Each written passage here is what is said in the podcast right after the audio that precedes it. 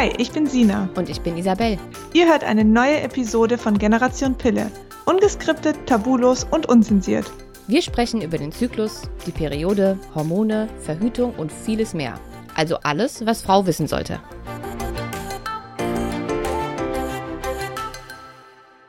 Einen wunderschönen guten Morgen, ihr Lieben, und herzlich willkommen zu einer neuen Folge von Generation Pille. Heute wieder mal ohne Sina und dafür erneut mit meiner Lieblingsgynäkologin, ihr könnt es euch wahrscheinlich schon fast denken, mit Frau Dr. Dorothee Struck. Hallöchen! Moin, moin aus Kiel. Also irgendwann musst du aber auch mal bei mir in, die pra in der Praxis vorbeikommen, wenn du mich immer als Lieblingsgynäkologin bezeichnest. Du, ich würde ja, wenn du nicht irgendwie, keine Ahnung, 600 Kilometer von mir entfernt wärst. Tja, nu, aber in Kiel ist es doch so schön.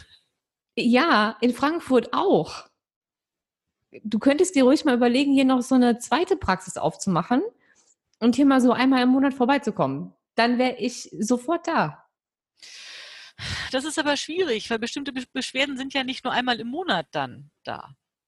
Ja, aber dann könntest du hier vielleicht keine Schwangeren betreuen, aber so hm, Verhütungsberatung machen und Krebsvorsorge und äh, so Sachen. Hm. Ich suche dir hm. hier auch einen schönen Praxisraum. Du kannst, auch, du kannst bei mir auf der Couch schlafen, wenn du möchtest. Das ist total lieb von dir. Ich habe tatsächlich meine Praxis in Hanau angeboten gekriegt vor 16 Jahren. Hm. Aber ich wollte einfach nur nach Hause, nach Kiel. War ein ganz lieber Kollege, der auch sehr naturheilkundlich engagiert ist, der mich damals zur NATUM gebracht hat, also zum Naturheilkundeverband der Gynäkologen. Ähm, ja, aber ich wollte nach Hause. Ich bin nun mal Nordlicht. Na gut. Und abgesehen okay. davon müsste ich mein ganzes Team mitschleppen. So ein großes Sofa hast du nicht, um meine Krankengymnasten, Hebammen, meine anderen Kolleginnen irgendwie unterzubringen. Ich habe eine, riesige, eine riesige Couch. Eine okay. riesige Couch. Also vier Leute für zehn Frauen. Vier, vier, vier, fünf Leute passen hier drauf. Na gut. Aber gut. Wir kommen dann jetzt zu unserem heutigen Thema. Und zwar sprechen wir heute über HPV. Und zwar über eine bestimmte Form von HPV. Aber vielleicht magst du erstmal erklären, was HPV im Allgemeinen überhaupt ist. Und dann kommen wir auf die Variante mit den Feigwarzen zu sprechen. Jo, also HPV ist die Abkürzung für Humaner Papillomavirus. Ähm, der gehört zur großen Gruppe der Herpesviren. Dazu gehört auch der Herpes simplex, also der Lippenherpes der manchmal auch als Genitalherpes oder an anderen Stellen. Also Herpes simplex ist nicht unbedingt nur im Genitalbereich oder im Mundbereich zu finden, sondern der kann auch sonst wo im Körper sein. Und insgesamt ist die Gruppe dieser Viren relativ groß und auch die Familie der humanen Papillomaviren, der HPV-Viren, ähm, ja, ist eine relativ groß, die zwar von der Struktur, wie sie aufgebaut sind, alle ähnlich aussehen, aber doch Unterschiede haben. Und dann gibt es halt die sehr aggressiven sogenannten Hochrisiko-Papillomaviren, die ähm, den Muttermundskrebs begünstigen. Sie sind dann nicht der einzige Faktor, da kommen verschiedene Sachen zusammen. Und ich sage mal, das sind die großen bösen Buben. Und dann gibt es welche, die eher niedriges Risiko haben.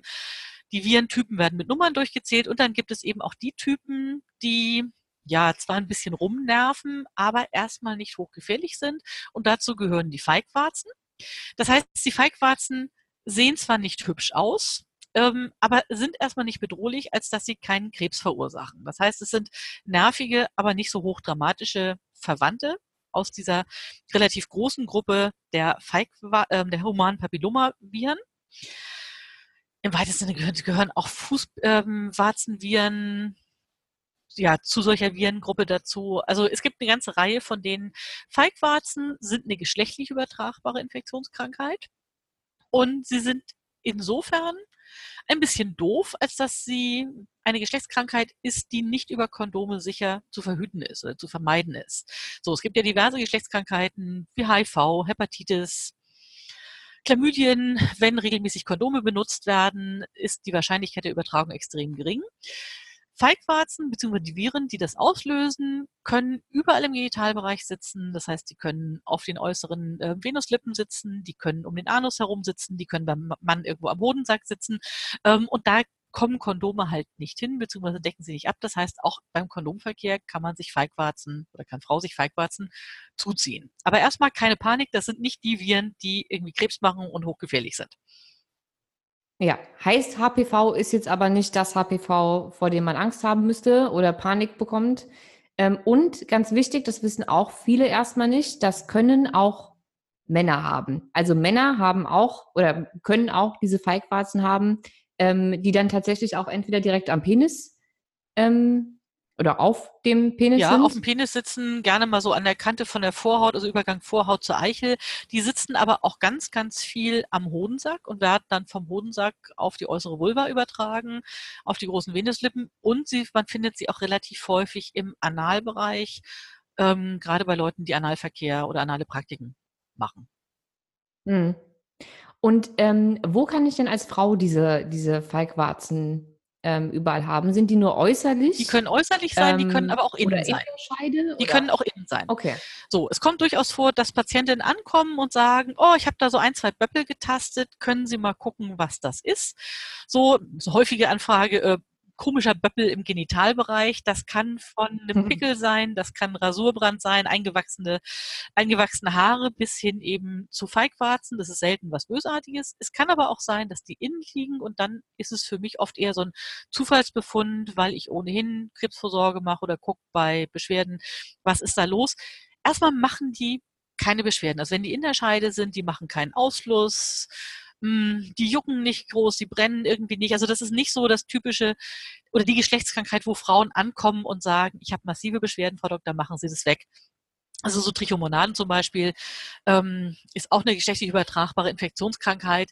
Wenn die sich vermehren, die machen irgendwann so einen schaumigen, grünlichen Ausfluss, der riecht so ein bisschen wie eine Fischkonserve. Äh, also die Frauen kommen von alleine an und sagen, so, äh, ich habe da irgendwas in der Scheide, ähm, können Sie mal gucken. Äh, das kann so nicht original sein. Während Feigwarzen, wenn nicht außen ja, was getastet wird oder eine Frau ankommt und sagt, hm, ich habe mich beim Rasieren geschnitten, da ist irgendwie so ein Böppel, der blutet ganz doll. Ähm, ja, es ist oft ein Zufallsbefund, gerade wenn wenige in der Scheide sind. Es gibt Frauen, die laufen damit jahrelang rum, ohne das groß zu bemerken.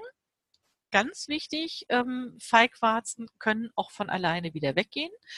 Alle HPV-Viren kann der Körper, wenn das Immunsystem gut ist, von alleine wieder loswerden. Also sowohl die harmlosen Feigwarzen als auch ähm, die High-Risk-HPV, human Papillomaviren, die Muttermundskrebs begünstigen können, die kann der Körper auch alleine rausschmeißen. Ganz wichtige Botschaft. Also das ist nicht Kann einmal ich, haben und die immer. komplett, kann ich die komplett loswerden? Weil man sagt ja bei Herpesviren im Allgemeinen, ähm, das hat man eben und ab und zu flammt es mal so ein bisschen durch, wenn das Immunsystem nicht ganz so fit ist. Und dann kriegt man mal irgendwie ein Herpesbläschen, das verschwindet selbstverständlich auch wieder, aber der Herpesvirus, den habe ich mein Leben lang. Der, der, weil der Herpesvirus in die Nerven geht und sich in den Nervenschaltknoten, die etwas weiter entfernt, da kann der überwintern. Das heißt, der hat Punkte, Mhm. wo er sich im Körper verstecken kann. Und wenn das Immunsystem schlecht ist, kommt es plötzlich wieder an die Oberfläche. Und es kommt in der Regel immer an der gleichen Stelle an, an die Oberfläche. Das heißt, wenn jemand einen Lippenherpes hat, kommt der immer an der Oberlippe. Oder wenn jemand einen Genitalherpes hat, dann kommt der immer an der rechten Schamlippe. Weil die verstecken sich halt in den Nervenknoten. Bei manchen Frauen kommt es raus zur Menstruation, wenn das Immunsystem so ein bisschen kippelig ist. Ähm, Lippenherpes kommt oft bei starker Sonneneinstrahlung, also ja, wenn jemand im Winter Skifahren geht, wenn man mit irgendwas anderem heftig beschäftigt ist, das heißt mit einem grippalen Infekt im Winter rumlaboriert. So, und bei den Herpesviren ist eben das Blöde, die finden in der Tiefe Ecken, wo sie sich verstecken können, wo sie schlafen und dann nur die Köpfe wieder hochstecken, wenn sie reaktiviert werden. Und manchmal, wenn man das rechtzeitig merkt, manche Frauen sagen ja, sie merken dann so ein Bitzeln auf der Oberlippe oder so im Genitalbereich. Wenn man dann rechtzeitig zum Beispiel Zink und Elysin, das ist eine Aminosäure, nimmt, ähm, schafft man es, den Anfall wegzukriegen. Schafft Frau das? Weil ich sag mal, die Herpesviren sind ein bisschen doof die Herpes-Simplex-Viren, also die den, die Lippenbläschen oder die Schamlippenbläschen machen, ähm, die brauchen genau vier Aminosäuren, um sich zu vermehren und um wachsen zu können. Wenn man denen aber ganz viel Fastfood vor die Nase setzt, dann überfressen sie sich mit Chips und Pommes ähm, und davon wird keiner groß und stark und vermehrt sich nicht. Genauso wie ein Mann, der Hm. nur von Chips und Pommes und Bratwurst lebt, äh, meistens kein nicht besonders gute Spermien hat. Der braucht auch ein bisschen mehr Sachen. So, und Elysin ist halt eine Aminosäure, die gibt es in der Apotheke zum Beispiel als, als Kautabletten schmeckt ein bisschen doof, aber hilft, wenn man es rechtzeitig nimmt, oft sehr gut, um einen Herpes simplex daran zu hindern, dass er sich vermehrt und dann wieder an die Oberfläche kommt. Die humanen Papillomaviren mhm. gehören zwar, da sie vom Aussehen und vom Aufbau ähnlich sind in die Herpesvirengruppe, haben aber ein anderes Verhalten. Das heißt, die bleiben in der Oberfläche und können auch vom Körper aus abgeschieden werden wieder. Man hat eine durchschnittliche Dauer von 18 Monaten, wenn man die Hochrisiko ähm, ähm, hat am Muttermund. Wenn man die spontan los wird, dauert es 18 Monate. Dann sind ganz viele wieder weg. Man kann sich aber mit dem nächsten Stamm reinfizieren. Also man baut dann nur eine Immunität gegen den Stamm auf. Und es gibt verschiedene.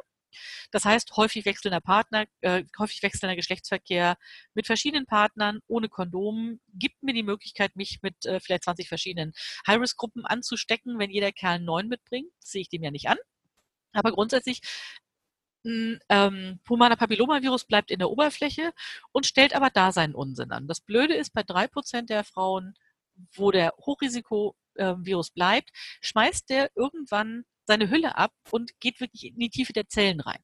Und da mhm. fängt er dann an, das Immunsystem so in Unordnung zu bringen, dass die Wahrscheinlichkeit, Krebs zu bekommen, deutlich erhöht wird. Das machen die harmlosen, die, die Feigwarzen machen nicht. Die bleiben auch nur an der Oberfläche. Auch die kann ich von alleine wieder loswerden. Das hat sehr viel mit dem Immunsystem zu tun. Und die Frage ist natürlich, macht man die einfach erstmal oberflächlich weg, weil die gehen nicht in die Tiefe? Oder guckt man, dass man ja, dem Körper was Gutes tut, damit die möglichst irgendwann abfallen? Und das können die tatsächlich. Also wäre jetzt für mich naturheilkundlich äh, sehr orientierten Mensch, glaube ich, die schönere Alternative, ähm, einfach dem Körper was Gutes zu tun, äh, um zu erreichen, dass die Dinger von alleine verschwinden, als irgendwie an mir rumschnippeln oder lasern zu lassen. Aber mal angenommen, ich hätte jetzt äh, sehr, sehr viele, sehr, sehr unschöne ähm, Feigwarzen, ähm, habe mich nicht früh genug darum gekümmert, wusste nicht, wo die herkommen und jetzt sind sie halt alle da und die sind, sagen wir mal, jetzt ästhetisch nicht ganz so ansehnlich.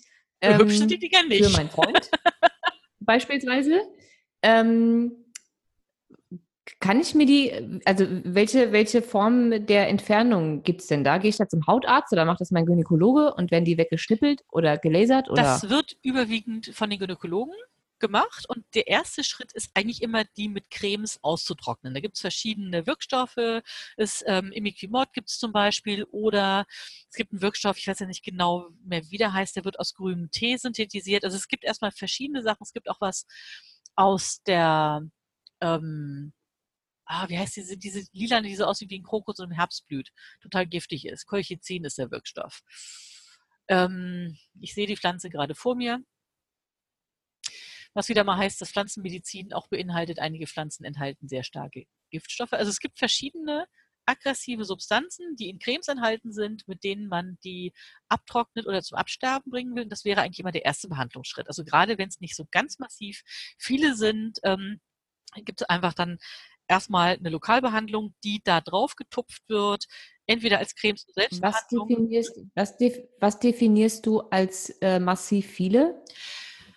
Ich weiß ja nicht von. von also wenn von, eine Patientin äh, ankommt, die hat so zwei, so zwei die, so, die so zwei bis zwei bis fünf, sechs, sieben Feigwarzen hat, die sitzen oft so gruppiert nebeneinander. Die hat vielleicht unten, wenn du so guckst, wir sagen immer, ähm, 12 Uhr ist die Klitoris und der Anus ist 6 Uhr, die hat sowas, was ich bei 7 Uhr, drei kleine Dinge dicht nebeneinander, noch zwei neben der Klitoris sitzen. Ich habe gründlich geguckt, mehr ist da nicht an Feigwarzen. Dann würde ich erstmal sagen, cremen Sie das regelmäßig, tupfen Sie da regelmäßig eine Lokalbehandlung drauf. Es gibt auch Kollegen, die eben dieses Podophyllin aus der, ich komme nicht auf die Pflanze, ja, im Herbst, egal, Entschuldigung, ähm, die das auch direkt drauf tropfen, das Podophyllin, was so ein bisschen brennt, aber dass man sagt, man behandelt das erstmal lokal. Wenn ich aber also ein bisschen, erinnert mich so ein bisschen an so eine Warzenbehandlung ähm, von so typischen Warzen, ja, die man auch mal irgendwie am Fuß hat genau. oder so. Die werden ja auch irgendwie ausgetrocknet oder vereist oder was genau. auch immer sind ja auch erstmal lokal behandelt. Die Dinger verschwinden ja auch wieder. Genau, also du was ist genauso, du hast ja im Schwimmer Fußwarzen fest ähm, zugezogen. Da wird man auch erstmal gucken, vereisen, veröden oder eben Warzenbehandlung drauftupfen. Geht mal, geht mal nicht. Mhm. Und wenn es nicht weggeht, dann kann man das Ganze entweder lasern lassen oder eben ähm, chirurgisch abtragen lassen, was aber nicht heißt, dass die tief ausgeschnitten werden. Also die sitzen wirklich in der Oberfläche. Das heißt, die werden dann meistens mit so einer Elektroschlinge abgetragen, wo gleichzeitig der Boden also damit es nicht nachblutet, verschorft wird und damit man eben auch nicht nähen muss. So. Es gibt halt, mhm. also gerade die Dysplasie-Sprechstunden, da würde ich dich bitten, das mit zu verlinken. Das ist ein Zusammenschluss von mhm. Kollegen, mhm. die sich ja um schonendes Lesern, um schonende Behandlung von ähm, HPV-assoziierten Erkrankungen und auch Muttermundskrebs kümmern. Ähm, die haben bundesweiten Zusammenschluss, wo man sich dran wenden kann, wo man eben auch eine gute Laserbehandlung bekommen kann, wenn man das braucht dass du die Liste der Dysplasiezentren einmal verlinkst. Die kümmern sich auch um schonende Behandlung von beginnendem Muttermundskrebs, dass eben nicht so viel geschnitten wird. Ja, also in erster Linie ist erstmal Lokalbehandlung, wenn das nicht reicht oder wenn es halt so richtig viel ist. Ich erinnere mich an eine Schwangere, die kam eigentlich ziemlich beschwerdefrei an und ich guck, wollte einen Abstrich nehmen, bakteriellen, gucken, was ist so in der Scheidenflora los, weil eine gestörte Scheidenflora mit Frühgeburten zusammenhängen kann.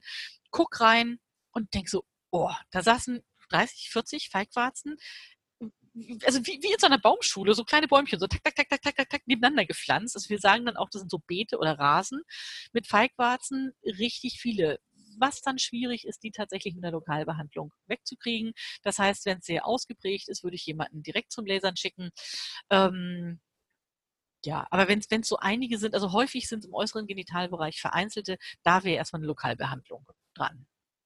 Und diese Lokalbehandlung, ähm, muss ich dafür zum Gynäkologen oder sind das Cremes, die ich wie auch äh, Warzenmittel für meine Füße beispielsweise in der Apotheke so kaufen Nein, kann? also die werden vom Gynäkologen verschrieben oder eben auch mal vom Hautarzt wer gerade keinen mhm. Gynäkologen hat, neu irgendwo zugezogen. Es gibt, alle haben Aufnahmestopp in der Stadt. Man kann sich auch ans Gesundheitsamt wenden. Da sind eben auch Ärzte. Da kann man sich auch im Zweifelsfall anonym zu Geschlechtskrankheiten beraten lassen. Also es gibt verschiedene Stellen, aber gerade das Imiquimod, das ist verschreibungspflichtig.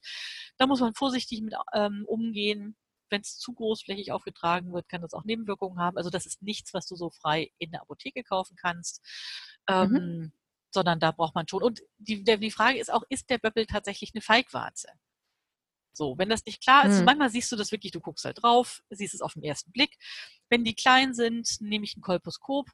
Also das ist so eine ja, 3D-Vergrößerung, eine 15-fache, Spezialkliniken haben eine 45-fache, wo ich genau sehen kann, ähm, ist es was. Es kommen manchmal auch Frauen an, die haben mit einem Vergrößerungsspiegel, so einem Kosmetikspiegel geguckt und sagen, öh, ich habe da so kleine Frunzeln am Genitaleingang oder im Scheideneingangsbereich. Ähm, ja, das müssen doch, das müssen doch aber Feigwarzen sein. Ich habe im Internet gegoogelt, haben total Angst. Und letztendlich sind es aber nur so ganz kleine, völlig harmlose Schleimhautzotten oder die sogenannten Caruncula hymenalis. Das sind so Reste ähm, ja, vom Jungfernhäutchen, die stehen bleiben. Da hilft dann manchmal ganz platten Essigtest. Das heißt, dreiprozentig äh, Essiglösung auftupfen. Das klingt jetzt gruselig, aber der Balsamico auf dem Salat hat viel mehr Säure. Und Feigwarzen verfärben sich an der Oberfläche hm. weiß. Und das siehst du unter Vergrößerung total. Weil was nützt das, Ach, irgendwo nee. so eine Creme drauf zu packen und es ist letztendlich gar keine Feigwarze. Weil wenn es keine Warze ist, geht das Ding auch nicht weg von der Warzencreme. Ja, logisch. So, und das ist halt, ja, also einmal in Vergrößerung okay. drauf gucken, einmal verdünnten Essig drauf pinseln, eine halbe Minute warten, dann sind die Dinger ja weiß, verhornt. Also die, die machen so eine Verhornung, die Hornschicht quillt auf und das ist das, was weiß wird. Und das sieht man sehr eindeutig. So, und dann würde ich im Zweifelsfalle immer erstmal A sagen, guck mal Lokaltherapie. Für mich ist aber auch immer ganz wichtig zu gucken, wie ist eine Frau vom Immunsystem aufgestellt? Gibt es da irgendwelche Schwächungen?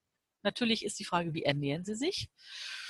Wenn das die Studentin im totalen Jura-Examensstress ist, die sagt, ach, Frau Struck, Gemüse schnibbeln, da habe ich seit Wochen keine Zeit zu. Ich lebe irgendwie von Tiefkühlpizza, Schokolade und Kaffee. Ähm, ja, nun, das ist natürlich nicht optimal. Für mich ist so, gerade auch aus der Psychosomatik, oft die Frage, ähm, was ist sonst noch da? Was die Frau stresst oder dass plötzlich so ja, die Feigwarzen aufploppen. Ähm, das beobachte ich seit Jahren. Es sind oft sehr ähnliche, ähnlich strukturierte Frauen, die mit Feigwarzen auftauchen. Und das sind oft Frauen, die sich in der Partnerschaft Dinge gefallen lassen, wo andere schon längst sagen, ey Junge, bis hierhin und nicht weiter. Und der Genitalbereich ist, das ist eine Grenzfläche, ist die Grenze zwischen du und ich. Da schlüpfen unsere Kinder aus, wenn wir sie gebären. Da begegnen wir den Partnern unserem Partner in der Liebe. Ähm, und es zeigt auch manchmal, dass wir da was zu weit in uns reinlassen. Das ist ganz spannend. Ich behandle Feigwarzen, die nicht mit Lokaltherapie und ein bisschen auf die Ernährung achten und gucken, was man fürs Immunsystem tun kann. Wenn die nicht weggehen, behandle ich die häufig klassisch homöopathisch Und ich kann mich an eine Patientin erinnern, die war schon gelasert worden, hatte Lokaltherapie mehrfach. Es war immer wieder gekommen. Ähm, ganz, ganz ausgeprägter Befall. Und ihr Mann, den sie mitgebracht hat, der war auf der einen Seite total nett und auf der anderen Seite sagte ich so, boah, das ist der Prototyp von einem Macho. Ähm, mhm. Und sie nahm sich auch immer so zurück. Im nächsten Anamnese habe ich sie dann selber einbestellt, kam auf ein homöopathisches Mittel. Ich sage jetzt absichtlich nicht welches, weil sonst rennen gleich wieder ganz viele in der Apotheke und meinen, das ist es jetzt. Aber klassische Homöopathie ja, das macht ja keinen das Sinn. macht überhaupt keinen ja. Sinn. Und das Spannende war, dass ich vier Wochen in die Behandlung rein, die, der Mann der Patientin, weil sie mich bei mir beschwert hat, weil sie erstmal einen Ehestreit vom Zaun gebrochen hat. und gesagt hat, so Junge, das geht auf Dauer nicht mehr. Also bestimmte Sachen, ich habe das dann auch thematisiert und gesagt, von chinesischer Medizin her ist es ein Problem mit dem Waiki, mit der Abwehr. Also wie stehen Sie eigentlich zu bestimmten Konflikten? Setzen Sie sich auseinander? Sagen Sie halt, es geht über meine Grenzen, Grenzfläche. Ähm, ich muss hier meine Grenze ziehen und sagen, das geht für mich auf Dauer in der Beziehung nicht und das ist okay. Hm fand sie sehr spannend, kam dann auch drauf, ja, also ich könnte durchaus recht haben. Sie lässt sich da oft um des lieben Friedens willen Sachen gefallen oder Sachen mit sich machen, die sie ja als gar nicht so schlimm findet, aber die eigentlich doch ganz tief reingehen. So, naja, nach vier Wochen hat sie dann erstmal mhm. sich mit dem Typen ziemlich gezofft. Ähm, er fand das erst nicht so prickelnd, fragte auch, ob das an meiner Behandlung mit den komischen Kügelchen liegen kann. Weiß ich nicht. Es verändert natürlich schon auch einiges in der Psyche. Das Spannende war, dass es innerhalb von drei Monaten komplett verschwunden. Die sind heute noch zusammen. Die Dame hat drei Kinder bei mir in der Praxis Stück für Stück gekriegt. Ähm, aber das ist etwas, was ich so seit etlichen Jahren beobachte, dass es oft Frauen trifft oder dass Frauen da infektanfälliger sind, weil die sind nicht hochinfektiös. Ähm, der gleiche Partner, der die hat, steckt von drei Frauen vielleicht eine an und die anderen nicht. Und es ist ganz wenig geklärt wissenschaftlich, warum steckt sich jemand an. Aber die Frauen, die damit ankommen. Ich finde es auch immer so spannend, bei, also klar ist es auch immer eine Sache vom Immunsystem, aber ich finde es auch immer so spannend und das ist für mich auch immer so eine, so eine sehr psychosomatische ähm, Angelegenheit. Mag ja sein, dass das Immunsystem aufgrund von viel Stress, schlechter Ernährung und so weiter und so fort ein bisschen leidet. Aber was es dann genau durchlässt, ist ja auch nochmal die Frage. Die einen werden sehr erkältungsanfällig, die kriegen ihre Erkältung nicht weg. Die anderen bekommen äh, Herpes an der Lippe, die anderen kriegen einen Magen-Darm-Infekt und die anderen kriegen halt einfach äh, Feigwarzen. Ja. Warum bekommen wir dann gerade Feigwarzen? Also, Wäre halt die Frage. Warum keine Erkältung? Ne, wenn, wenn das Immunsystem gerade nicht so fit ist, es ist eine Erklärung, aber es ist keine Erklärung, warum dann gerade die Feigwarzen und keine Erkältung. Ne? Naja gut, Erkältung kannst du kriegen von jedem, der dich irgendwie im Bus und Bahn anniest. Die Feigwarzen kriegst du erstmal nur durch Geschlechtsverkehr. Das heißt, wenn der Mann keine hat oder natürlich auch, auch in lesbischen Beziehungen kommen Feigwarzen vor. Ähm, also Feigwarzen kommen nur durch Sexualkontakt. Das heißt, ich kann sie auch nur bekommen, wenn ich mit jemandem Verkehr habe, der die Dinge hat. Das Problem ist. Ja gut, das war jetzt natürlich die Grundvoraussetzung. Ne? Das, äh, das Problem ist, ähm, Feigwarzen können sehr klein sein, die können auch mal übersehen werden. Klar, wenn beide komplett rasiert sind und man auch hinguckt, nicht nur im abgedunkelten äh, Zimmer Sex hat, dann, soll, dann fällt ein größerer Befall oder größere Feigwarzen fallen dann auf jeden Fall auf. Aber es gibt eben auch Frauen, die immer noch sagen, oh nee, ich finde meinen Körper nicht schön, ich mag mich nicht akzeptieren, Sex nur, wenn das Licht aus ist. Dann sehe ich natürlich auch nicht unbedingt, wenn der Partner da so ein paar Böppel am Hodensack hängen hat.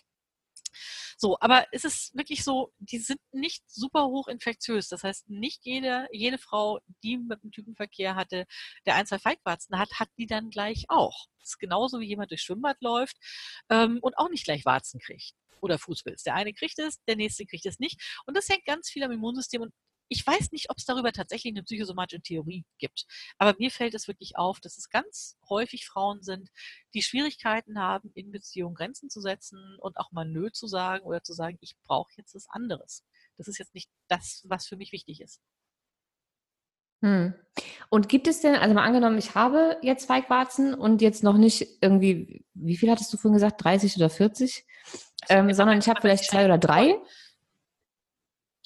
ja, also ich habe zwei oder drei und die stören mich, weil sieht halt doof aus. Ähm, und gibt es irgendwas, was Geschlechtspartner ein Infektionsrisiko? Ja, das sowieso. Aber gibt es irgendwas, was ich selbst tun kann? Also kann ich, ähm, gibt es irgendwelche, weiß ich nicht, Sitzbäder oder kann ich vielleicht, macht es Sinn, meine Vitalstoffe checken zu lassen und gucken, ob äh, ich vielleicht irgendwie zu wenig Zink, Vitamin C, irgendwas, was mein Immunsystem äh, beeinflussen könnte, ähm, nehmen kann oder ähm, gibt es irgendwelche Heilpflanzen oder irgendwas, was ich selbst tun kann, um meinem Körper zu helfen, die ähm, unschönen kleinen Pöppel ähm, wieder loszuwerden? Also grundsätzlich Zink, Selen, Vitamin D sind ganz wichtig fürs Immunsystem. Ähm, nicht nur was Feigwarzen angeht, sondern einfach auch was andere Viren oder andere, andere Erkrankungen angeht. So, wenn wir einen totalen Zinkmangel haben, ist es ein Riesenproblem. Und da frage ich die Frauen auch in der Praxis immer, wie sie sich ernähren, weil gerade Frauen, die extrem viel Vollkornprodukte zu sich nehmen, die sagen, ich achte auf Ballaststoffe, ich esse vegetarisch, mir ist es ganz, ganz wichtig, keine kurzkettigen Kohlenhydrate, was ja grundsätzlich auch stimmt und vor Darmkrebs schützt, aber wenige wissen, die haben dann zu viel Kupfer? Nee, die haben nicht zu viel Kupfer. Das Problem ist, dass äh, Ballaststoffe aus dem Getreide, gerade wenn das Brot nicht ganz, ganz lange gegärt hat, also wenn es kein Sauerteigbrot ist, ähm, aber auch Müsli, also Sachen, wenn ähm, Randschichten vom Getreide enthalten Phytate, die können Zink binden. Das heißt, Weizenkeime enthalten Zink. Wenn du Weizen-Vollkornbrötchen ganz normal vom, selbst vom Biobäcker holst und es mit Backferment gebacken und hat keine lange Teigruhezeit gehabt, dann binden die Phytate darin den Großteil des Zinks. So, wenn ich morgens eine Zinktablette mit meinem Müsli esse, dann kann ich eigentlich die Zinktablette gleich in die Toilette schmeißen. So. Ähm, hm. Das ist manchmal auch bei Kinderwunschpaaren ein Problem, wenn ich sage mal, die Männer so extrem Müslis sind. Das heißt, ganz, ganz viel Sport treiben und darauf achten, viel Gemüse, aber auch sehr viel Vollkornprodukte zu sich zu nehmen, ähm, dann ist deswegen manchmal der Zinkspiegel so niedrig. Das heißt, Zink möglichst nicht zu einer Vollkornmahlzeit. Ähm, Selen kann ein Problem sein. Vitamin D ist bei Frauen oft ein Problem, wenn sie auch im Sommer sehr viel Lichtschutzfaktoren in der Hautcreme haben, immer viel Sonnenschutzcreme. Klar, zu viel Sonne ist nicht gut, schwarzer Hautkrebs und natürlich Hautalterung ist ein Problem, aber ab und zu ein bisschen Sonne auf die Haut ist auch total wichtig für die Vitamin D-Bildung oder im Zweifelsfalle auch mal beim Hausarzt gucken lassen. Ähm, über Winter, also mein, mein Internist sagt immer, du, ich brauche deinen Spiegel eigentlich gar nicht so gucken. Du arbeitest viel, tagsüber siehst du deine Schreibtischleuchte. Ähm, Gut, wir haben jetzt in der Praxis ähm, Naturspektrumlicht, aber so viel bringt es auch nicht. Und er sagt, also bei dir brauche ich gar nicht messen. Von O bis O, von Oktober bis Ostern, bitte Vitamin D substituieren, so wie du arbeitest. Natürlich komme ich raus, ich fahre oft mit dem Fahrrad zur Arbeit, aber das ist dann die Sonne steht im Winter relativ tief, wenn es überhaupt noch hell ist. Die Strahlen werden gefiltert, da kommt auch ohne Lichtschutzfaktor nicht so viel an. Aber Vitamin D ist bei ganz vielen Frauen ein ziemliches Problem. Und Professor Schulte-Übing aus München hat vor etlichen Jahren über alle HPV-Viren schon einiges veröffentlicht, dass es oft mit einem geringen Vitamin D-Spiegel zusammenhängt. Hm. So, das sind so drei Sachen. Hier möchte ich aber noch mal ganz kurz sagen, nur weil ich meine Pappenheimer ja hier kenne, wir substituieren gar nichts bevor es nicht mit dem Hausarzt, dem Heilpraktiker oder irgendwie mit medizinischem oder fachlichem Hintergrund äh, besprochen wurde jo, und auch bitte? nicht einfach auf gut Glück ohne irgendwelche Werte, weil man kann sich auch mit Vitaminen abschließen. Die oh, sind ja. alle voneinander abhängig und nimmt man von dem einen zu viel, hat man dann von dem anderen zu wenig. Also tut mir den Gefallen. Nur weil wir jetzt Zink, Selen, Vitamin D gesagt haben, nicht zur Apotheke rennen, Zink, Selen und Vitamin D holen, sondern erstmal gucken, ob es überhaupt braucht. Das wollte ich schon mal. Das ist mir ganz wichtig. Ich kenne nämlich die Mädels, die hier zuhören. Und ein Teil davon denkt sich jetzt, boah, geil, ich renne jetzt sofort zur Apotheke und dann holen die sich alles und werfen das ein ohne Kontrolle. Das ist keine gute ähm, Idee. Nee. Deswegen sage ich das immer Gut, wieder. dass du das sagst. Ähm, allein die Dosis macht, dass ein Ding kein Gift sei. Das heißt, auch Vitamine, Eben. gerade die fettlöslichen Vitamine, boah, wir haben vor einer Weile mal ein Kind, das war das Kind von der Patientin, das hat leider aus Versehen die Erwachsenendosis Vitamin D bekommen. Das heißt, statt einer Tausender mhm. eine 20.000er. Und das mehrfach hintereinander, mhm. weil das nicht bemerkt wurde. Die Lütte ist so krank oh. geworden. Also es hat sich jetzt alles gut zurückgebildet, aber also gerade die fettlöslichen. Ich habe das auch mal. Ich habe mich mal richtig abgeschossen mit Vitamin D. Also aber richtig. Das ist schon, ähm, also wenn. Und es war noch nicht meine Eigenregie. Das war, das hat mir ein Arzt in der, in der Dosis äh, verschrieben. Aber ich habe eben keinen K2, kein Magnesium, kein sonst nichts dazu gekriegt. Und äh, ich kannte mich damals mit dem Thema noch nicht aus. Ich wusste nicht, wie das alles zusammenhängt. Naja, bestimmte Sachen müssen einfach halt in der Balance sein. Und wenn du richtig hoch dosierst Vitamin D, weil jemand nachgewiesenerweise massiv Mangel hat, dann brauchst du wirklich K2 dazu. So, oder guck, Ja, eben. Und es waren irgendwie, keine Ahnung, 30.000 Einheiten am Tag oder so. Holla die Waldfee. Und also langsam gesteigert. Es waren erst nur 30.000 die Woche und es steigerte sich dann so lange, bis ich jeden Tag davon irgendwie äh, 30.000 nehmen sollte. Und ich glaube, nach drei Wochen ähm, war ich komplett ausgenockt und lag für, ich glaube, weitere drei Wochen Ich sagen, nur noch auf meiner Couch. nur noch Regungs in der Ecke und da geht gar nichts mehr. Regungs, ich war regungs, ich war wie komatös, ich habe nur geschlafen, gelegen und ich konnte nur noch krabbeln. Ich, ich konnte mich nicht mehr auf meinen eigenen Beinen halten. Und keiner wusste, woher das kommt. Und der Arzt kam auch nicht auf die Idee, mir zu sagen, dass es eventuell an dem Vitamin D liegen könnte. Und meine Mutter kam drauf. Meine Mutter hat es gegoogelt. Ich weiß nicht, wie sie das gemacht hat, aber die kam drauf, dass ich eventuell die Scheiße absetzen müsste und mal ordentlich Magnesium substituieren. Und innerhalb von vier Tagen ging es mir wieder super. Boah, aber das ist genau das, was die von dem Kind erzählten. Dieses, es kann nicht, es kann nicht krabbeln, es ging irgendwie gar nichts, es lag mehr oder weniger nur in der Spielecke rum und mochte nichts mehr. Hat sich noch nicht mal mit dem Bruder auseinandergesetzt, wenn er die Legosteine geklaut hat. Also, Ja, ähm, ja, Ich war wie im, wie im Chor. Das war richtig. Deswegen sage ich es immer wieder. Bitte nicht einfach so wahllos irgendwelche Vitalstoffe einnehmen. fragen Sie das freundliche kann- Fachpersonal. Ja, bitte. Bitte, bitte. Okay. Also, ich kann also gucken, dass ich meinem Immunsystem was Gutes tue. Ähm, da waren jetzt ähm, die wichtigsten erstmal Selen, äh, Zink, Vitamin D. Ich finde, ähm, wenn es um ähm, das Immunsystem geht, sind prinzipiell erstmal alle Vitalstoffe wichtig. Ja. Das heißt, wenn ich mich sowieso schon beschissen ernähre und vielleicht auch erst gerade die Pille abgesetzt habe, dann fehlt mir vielleicht noch ein bisschen was mehr. Natürlich also B-Vitamin durchaus Sinn machen. So auch. Also es macht wirklich Sinn, da mal ein bisschen zu gucken. Genau, was fehlt eigentlich wirklich und dann eben dementsprechend eventuell mit Hilfe eines Arztes oder Heilpraktikers aufzufüllen. Gibt es noch irgendwas, was ich für mich selbst tun kann? Vielleicht Thema, weiß ich nicht, Intimhygiene. Ähm, kann ich vielleicht irgendwie besonders darauf aufpassen, ähm, dass ich auf mein Duschgel da unten rum verzichte oder keinen Rasierschaum benutze oder mich erstmal eine Zeit lang gar nicht rasiere, sondern vielleicht wachse oder Sugaring oder Also bei Intimhygiene, ich weiß nicht, wie oft ich davon erzähle, ich habe schon Fransen am Mund, weniger ist mehr. Also ich sehe so viele junge Frauen, die sich wirklich den Hautschutzmantel kaputt machen. Ähm, wir haben ganz, ganz viele Frauen, die überpflegt sind. Wir haben wenig Fettzellen, also Fettdrüsen im Genitalbereich, das heißt, die Haut rückfettet da nicht besonders gut. Und wenn wir ständig mit irgendwelchen Duschgelen, Seifen, auch seifenfreie Duschgele, alles trocknet die Haut aus. Und man sieht es unter dem Elektronenmikroskop, die Hautschüppchen stellen sich auf und darunter können dann Bakterien, Pilzsporen, Viren viel, viel besser andocken. Das alles, was aus der Scheide rauskommt, ist wasserlöslich. Selbst Wochenfluss nach einer Geburt, das ist viel. Aber es lässt sich mit Wasser abwaschen. Wozu brauche ich Seife? Seife brauche ich da, wo es sehr fettet. Wie zum Beispiel am Nacken, ähm, weil sonst bei einer weißen Bluse Kragenschmutz. Aber im Genitalbereich, ich möchte am liebsten alle Duschgele, Waschlotionen, auch spezielle Intimwaschlotionen. Es ist alles enthält irgendwelche Tenside, das heißt Waschstoffe, die letztendlich austrocknen.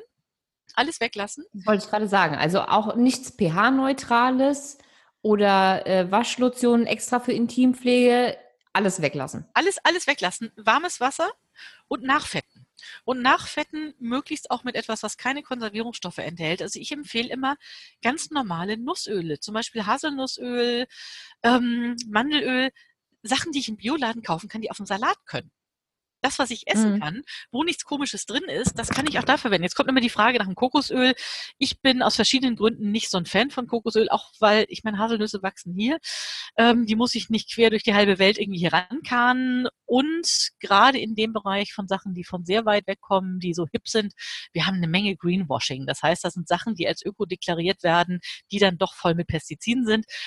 Grundsätzlich ist es aber jedes natürliche Fett ich kann auch ein gutes Olivenöl nehmen, wenn ich den Geruch mag. Ähm, weil das Fetten legt, also glättet die Haut. Das macht, dass sich die Hautschöpfchen wieder anlegen und damit ist die Haut intakter und ist abwehrfähiger. Das heißt, Wasser Mhm. verwenden, warmes zum Reinigen, hinterher rückfetten, ähm, darauf achten, nicht direkt vom Kondomverkehr, weil die normalen Kondome aus Latex äh, sind angreifbar, die, die werden schlecht weniger reißfest, wenn ich Öl parallel verwende. Aber grundsätzlich ist mir das Rücken, äh, Rückfetten ganz wichtig. Diese ganzen Rasurschäume, ähm, die haben im Genitalbereich nichts zu suchen. Wenn man sich mal die Inki-Verordnung, diese Kosmetikdeklaration anguckt, was da alles drin ist, das ist mega eklig. Ähm, das Problem ist, dass Duschgele und Rasurschäume und all so ein Zeugs mindestens sechs Monate nach Anbruch im feuchtwarmen Badezimmer in der Tube oder in der Verpackung keimfrei bleiben muss. Das ist Kosmetikverordnung. Das heißt, da sind unglaublich viel desinfizierende und antibiotische Substanzen drin und Konservierungsstoffe, damit es nicht verkeimt. So, und das Problem ist, dass ich damit die normalen Hautbakterien absolut platt mache. Und wir haben hm. normalerweise unsere Mikrobiota, das heißt an den verschiedenen Orten im Körper Bakteriengruppen, die gute Freunde sind, die uns beschützen. Und wenn ich die über Wochen und Monate mit Duschgelen wegwasche, die Haut austrockne und dann noch so einen Rasierschaum regelmäßig draufpacke, ähm, der extrem viel antibiotische und äh, desinfizierende Substanzen enthalte, dann muss ich mich nicht wundern, wenn die Abwehr einfach platt ist. Also das ist mal so die erste Linie unserer Abwehr, der Zusammenspiel der Oberflächenbakterien mit dem, den eigenen Körperzellen. Ob das die Haut ist, ob es im Darm ist, ähm, ob es in der Vagina ist. Das heißt, völlig in Ruhe lassen. Die Scheide ist ein selbstreinigendes System, wenn Frau sie denn lässt. Und wir haben viele Probleme. Das können Kontaktallergien sein, gegen Duftstoffe in Duschgelen, ähm, Infektionen, einfach weil Frauen sich überpflegen. Und es gilt nicht nur für ein HPV-Virus, es gilt auch für eine bakterielle Vaginose dann kommt was raus aus der Scheide, die Frauen haben das Gefühl, ich muss noch mehr waschen und sind dann oft in so einem Teufelskreis drin. Das heißt, erstmal Ruhe einkehren lassen. So, und wenn ich aus ästhetischen also heißt, Haare nicht mag, wachsen. Beziehungsweise gut. am besten ist noch Sugaring. Ouch. Das, ja, ich weiß, das ist ouch. Ich habe es nie selber probiert. Ich habe es mal bei einer Freundin in Marokko im Hammam gesehen, traditionell, und die hat so gequietscht, Celine, dass ich gedacht habe, nee, das mache ich jetzt nicht. Aber es gibt Frauen, die machen das. Ähm, also wer unbedingt haarlos sein möchte, Lasern oder Sugaring, das lässt die Flora am meisten in Ruhe. Oder mhm. ich kann tatsächlich auch mit Jojobaöl rasieren. Das heißt, wenn die Haut ähm, feucht ist, ich brauche ja irgendwas, damit der Rasierer gleitet, dann kann ich mhm. mit Jojobaöl oder Olivenöl die feuchte Haut gut einölen und dann gleitet der Rasierer auch. Na, das wäre ja noch ein Kompromiss. So. Also mit Jojoba oder äh, Olivenöl rasieren probieren, statt gleich äh, Sugaring machen zu lassen? Grundsätzlich ist es so, dass ähm, das Rasieren nicht gesund ist für die Haut und infektionsfördernd ist. Also als ich in den 80er Jahren angefangen habe, im Krankenhaus zu arbeiten, da haben wir ja vom Kaiserschnitt oder vor gynäkologischen Operationen immer noch komplett rasiert. Das war immer so dieses am Abend vor der OP musste man dann, ich damals so als kleine Schwesternhelferin, mit dem Patienten losziehen und komplett rasieren. Ähm, und man weiß mittlerweile, dass das ganz, ganz viel Bakterien mobilisiert, die häufig auf der Haut geruht haben. Das heißt, auch bei einem Kaiserschnitt, wenn ich weiß, ich muss einen machen aus, was weiß ich, das Kind hat sich nicht richtig gedreht, ähm, wir entfernen heute nur da die Haare, wo tatsächlich genäht wird und den Rest lassen wir schön stehen, weil die Wahrscheinlichkeit von Wundinfektion ist viel, viel höher, ähm, wenn die Frau am Abend vorher rasiert wurde. Gut, heißt also, wenn ich jetzt äh, gerade einen aktuellen Schub, Befall, wie auch immer, von Feigwarzen habe, dann sollte ich vielleicht einfach mal die Finger von Rasierern lassen, bis die Dinger weg sind. Ja. Ähm, also ich weiß, mich gucken, wenn ich das empfehle, mich gucken immer wieder Frauen total entsetzt an, so wie, ich darf mich nicht rasieren.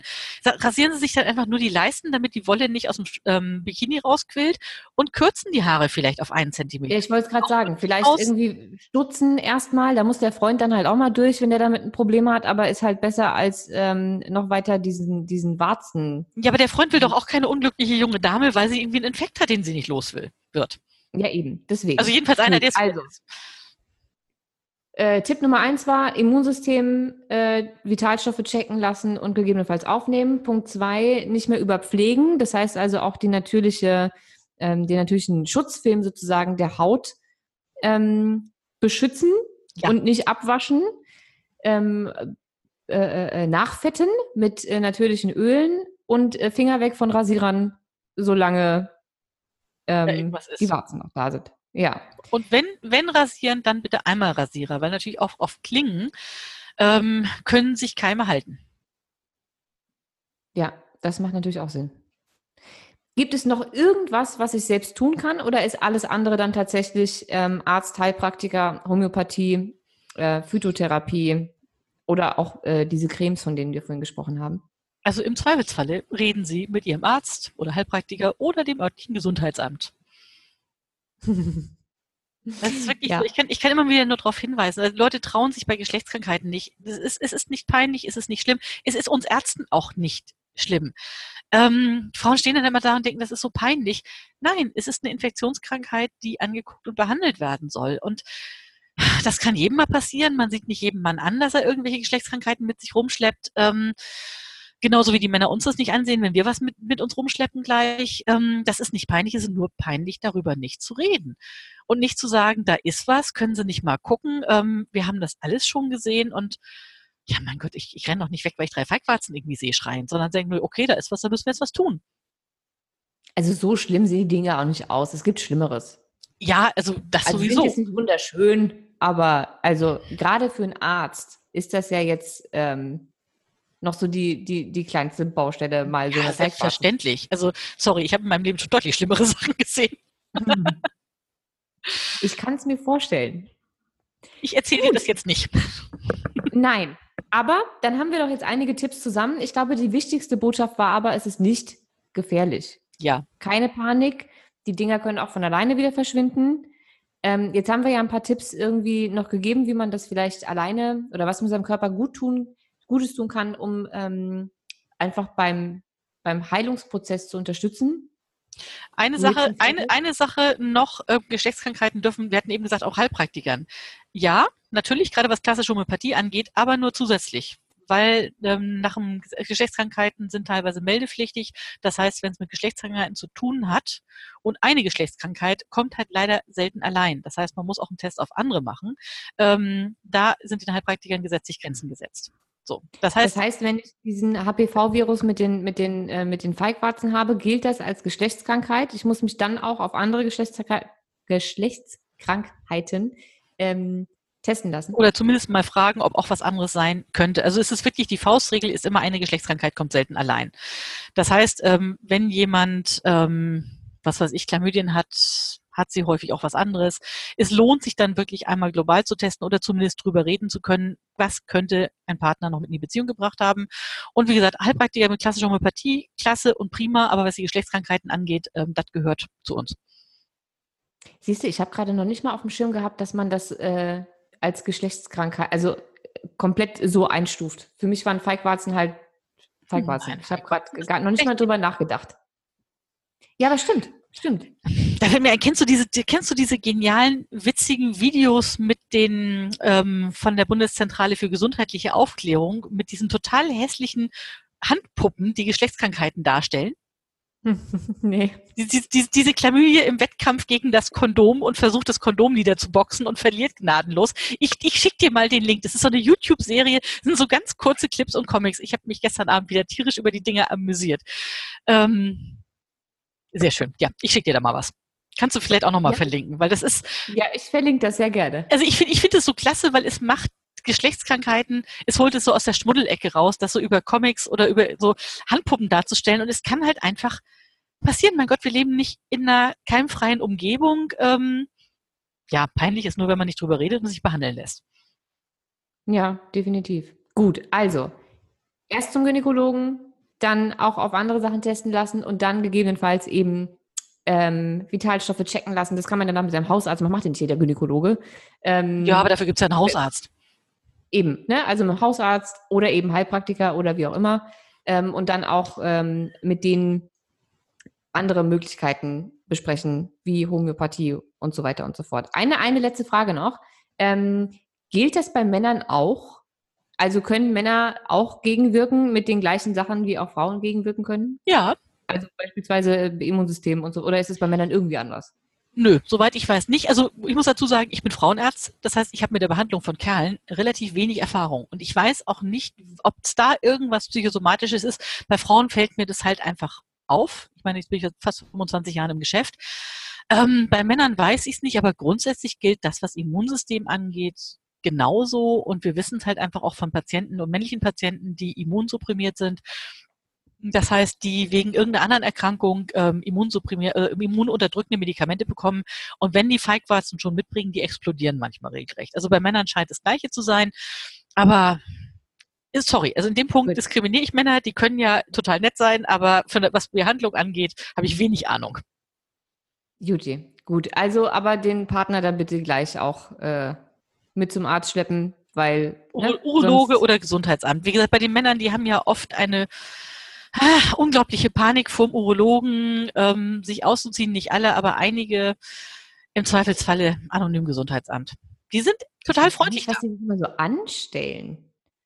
wir müssen ja auch ständig zum Arzt und, und, und äh, uns da nackt hinstellen. Also ich meine, können Männer ja auch mal machen. Ich finde es ja auch nicht, also für einen Arzt ist das ein Körperteil wie jeder andere auch. Es ist, ob ich nun Knie untersuche oder Genitalbereich. Ähm, es sind halt Körperteile. Ja, ich glaube, da haben wir halt einfach irgendwie äh, in unserer Gesellschaft, das ist so mit, mit Scham behaftet irgendwie, keine Ahnung. Aber ich finde schon, dass man sich vor Augen halten sollte, dass es für Ärzte einfach keinen äh, keinen Unterschied macht. Ob das jetzt ähm, ein HNO ist, der jeden Tag in Münder reinguckt oder in, in Nasen und Ohren und keine Ahnung was, oder ob das ein Gynäkologe ist, der sich die Gebärmutter anguckt. Ich glaube, ähm, jeder Arzt in seinem Fachgebiet hat das alles schon so oft gesehen, dass das für den jetzt irgendwie. Ja, und ähm, keiner von uns wird gezwungen, ein bestimmtes Fachgebiet zu ergreifen. Also wenn ich Haut- und Geschlechtskrankheiten für doof finde, dann werde ich doch nicht Dermatologe. So, und also was ich im Studium ganz furchtbar fand, waren diese Filme, wie Videoübertragung von den Augenoperationen. Also Augen fand ich immer total gruselig, das wäre ich freiwillig nicht geworden. Ähm, also du könntest mich damit jagen, wenn ich irgendwelche Augenoperationen assistieren sollte oder sowas, aber irgendwie Abstriche aus dem Genitalbereich finde ich nicht weiter schlimm. Hm. Ja, ich glaube, da hat halt, aber dafür ist ja das Medizinstudium auch da und auch die, die Praktika und sowas, die man da macht, um einfach zu gucken, was genau ist jetzt der Bereich, der mich interessiert. Kann ja. auch nicht jeder, es wird auch nicht jeder gerne Kardiologe oder nicht jeder fummelt gerne oder Neurologen. Nicht jeder ähm, möchte gerne an so einer grauen Gehirnmasse rumschnippeln wollen. So das, das ist die hohe Kunst der, der Fingerfertigkeit. Also Neurochirurg ist wirklich unglaublich, aber auch das wäre das wäre nicht mein Temperament.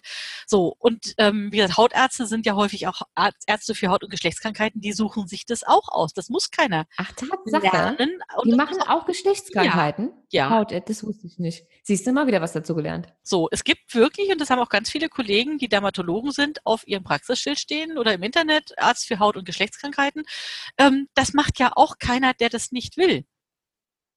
Ja, klar. Die meisten, die sich für so eine Facharztausbildung entscheiden und irgendwelche Zusatzqualifikationen machen, die haben auch überhaupt kein Problem damit, über Sex mit Patienten zu reden. Der wäre auch doof, ne? Ähm, also ja, Beruf verfehlt. Woher haben wir es denn? Die Blumen und die Bienchen. Naja, gut. Also, ich hoffe, wir konnten euch ein paar hilfreiche Tipps geben. Wir müssen dann jetzt äh, aufpassen, dass wir uns jetzt nicht wieder verquatschen. Deswegen machen wir jetzt gleich äh, Schluss weil die liebe äh, Dorothee muss gleich in die Praxis. Und äh, ich habe jetzt auch noch einen Termin und äh, Frühstücken wäre vielleicht auch mal nicht verkehrt. Ähm, deswegen, wir verlinken alles, was wir genannt haben. Ähm, ich verlinke euch selbstverständlich auch nochmal alle Bücher von Dr. Dorothee Struck und auch die Praxis, falls mal jemand bei ihr vorbeischauen möchte. Und ähm, uns findet ihr wie immer auf dem Blog, also generationpille.com oder auch auf Instagram oder auf Facebook. Und ähm, vielen Dank, liebe Dorothee. Es war mir ein Fest, wie immer. Gern geschehen und gerne auch wieder. Und ja, bis demnächst. Und äh, ihr liebe Zuhörerinnen, wir hören uns nächste Woche wieder. Bis dann. Bis dann. Tschüss.